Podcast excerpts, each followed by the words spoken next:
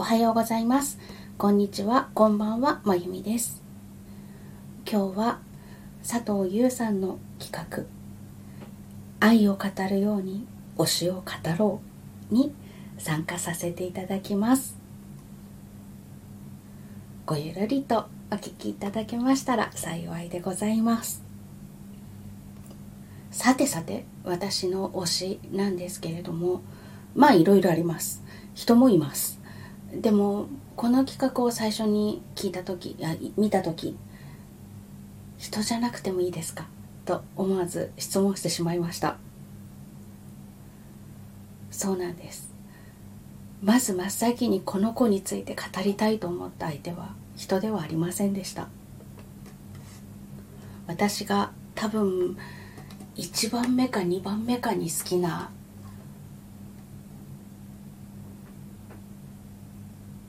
うん、やっぱりこの子って言ってしまう ものですね。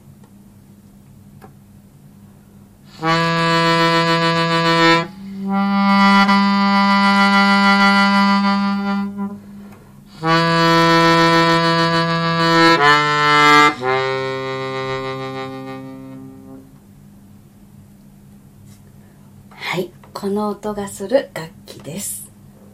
これは鍵盤ハーモニカなんですけれどもちょっと音域が低いタイプのものになります。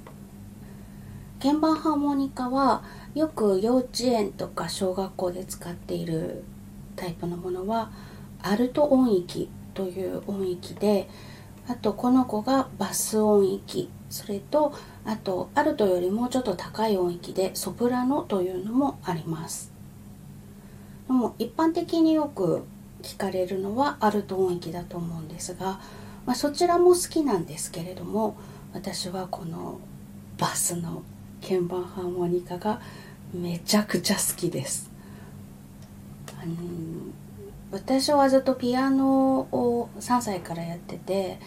大学は声楽で音楽大学に行ったんですけれどもずっと鍵盤楽器がそばにあるような環境で20年ぐらい生きてました。でまあその後吸ったもんだがあったんですけれども舞台に復帰した時もやっぱり鍵盤楽器でもある鍵盤ハーモニカで舞台復帰しました。その時に感じたことはピアノではできないことができる楽器だ。しかもそれを自分が大学の頃学んでた歌の息遣いを応用してできるんだ。ということで私の中で私が生きてた20年間が一つにまとまったようなそんな感覚を覚えた楽器が鍵盤ハーモニカなんです。で中でもこのバス音域が好きなんですけどもう音だけでもたまらなく好きです。私声が高いので低い音にものすごく憧れがあるんですね。低い声が出したくて出したくて酒焼けできないかなとかいろいろちょっと試したんですよ。お酒いっぱい飲んだら声低くならないかなとか。そんなこと思ったんですけどならなかったんですね。で、まあ、だんだんとこう年を取ってくるにつれて前よりかは落ち着いた声が出せるようになってきたんですがやっぱり声が高くて低い音っていいななんか包容力あるよなって思うんです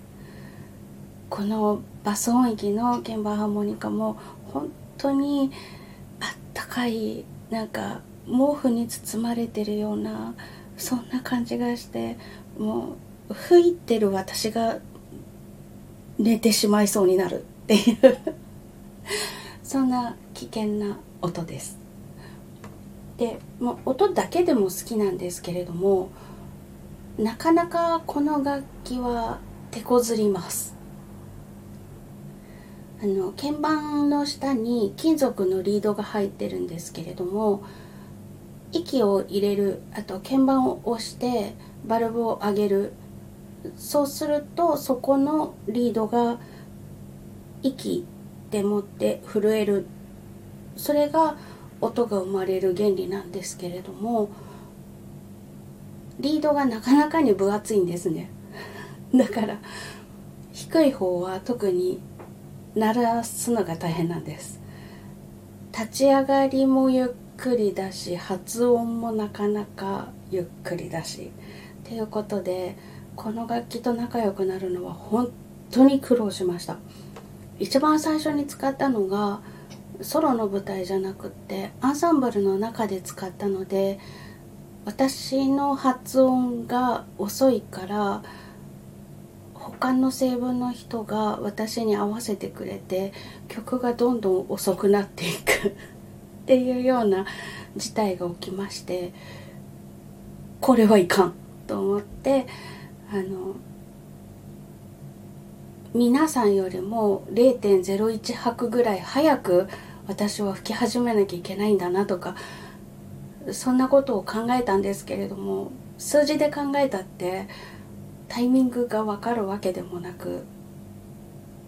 というかずっとメトロノームにちゃんと合わせるという訓練をしていたからメトロノームからずらすっていうのがなかなか難しくてかなり悪戦苦闘しました。そうこうしてるうちに、まあ、リードが育ってきてだいぶ音が出やすくなって気がついたらそんなにあの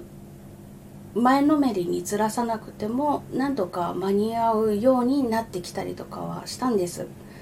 でもやっぱりここぞって思ってしまうと力みになってほんの些細な力みが音が出なかった。みたいな事態を巻き起こすというすごくこう感情が乗ってしまうとミスにつながるというね。なかなかにこう 仲良くなるのが大変な楽器なんです。まあ、そこら辺も好きと思う理由の一つです。あとはねメンテナンスがちょっと面倒くさいんですよ。あの水抜きボタンとかあるんですけどほとんど役に立たないこの楽器のこのメンテナンス関係のものを作った人きっとこの楽器吹いてないよねって思うぐらいに役に立たない。だからものすごくこの子を良い状態に保つためには工夫が必要だったりとかして手がかかるんです。だから余計に愛おしいと思います。で愛おしさのあまりにこの子にドハマりしてこの子専用の曲を作ってしまったりとかするぐらい ドハマりしました。私があの作曲もやってみたらって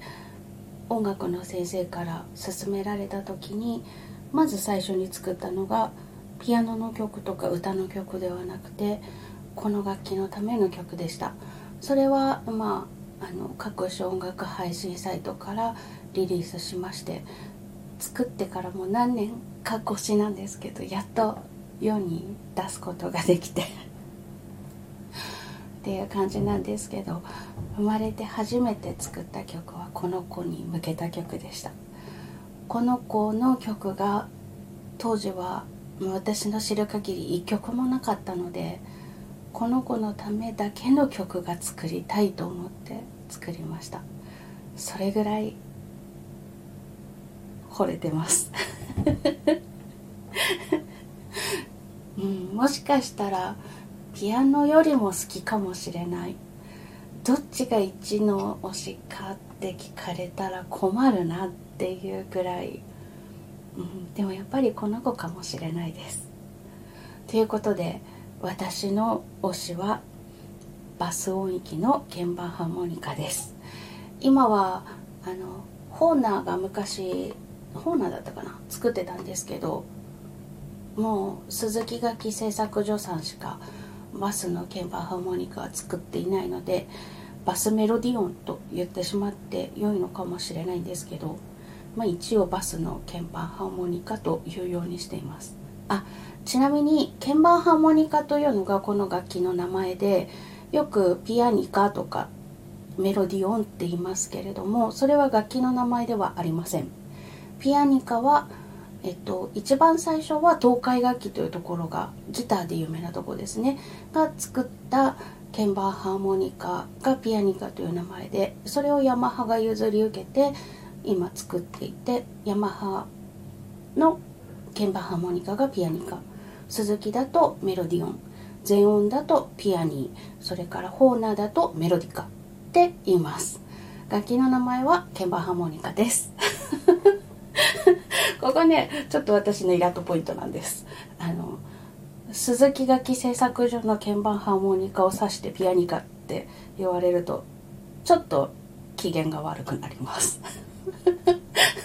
まあそれだけ愛してるということです。ということで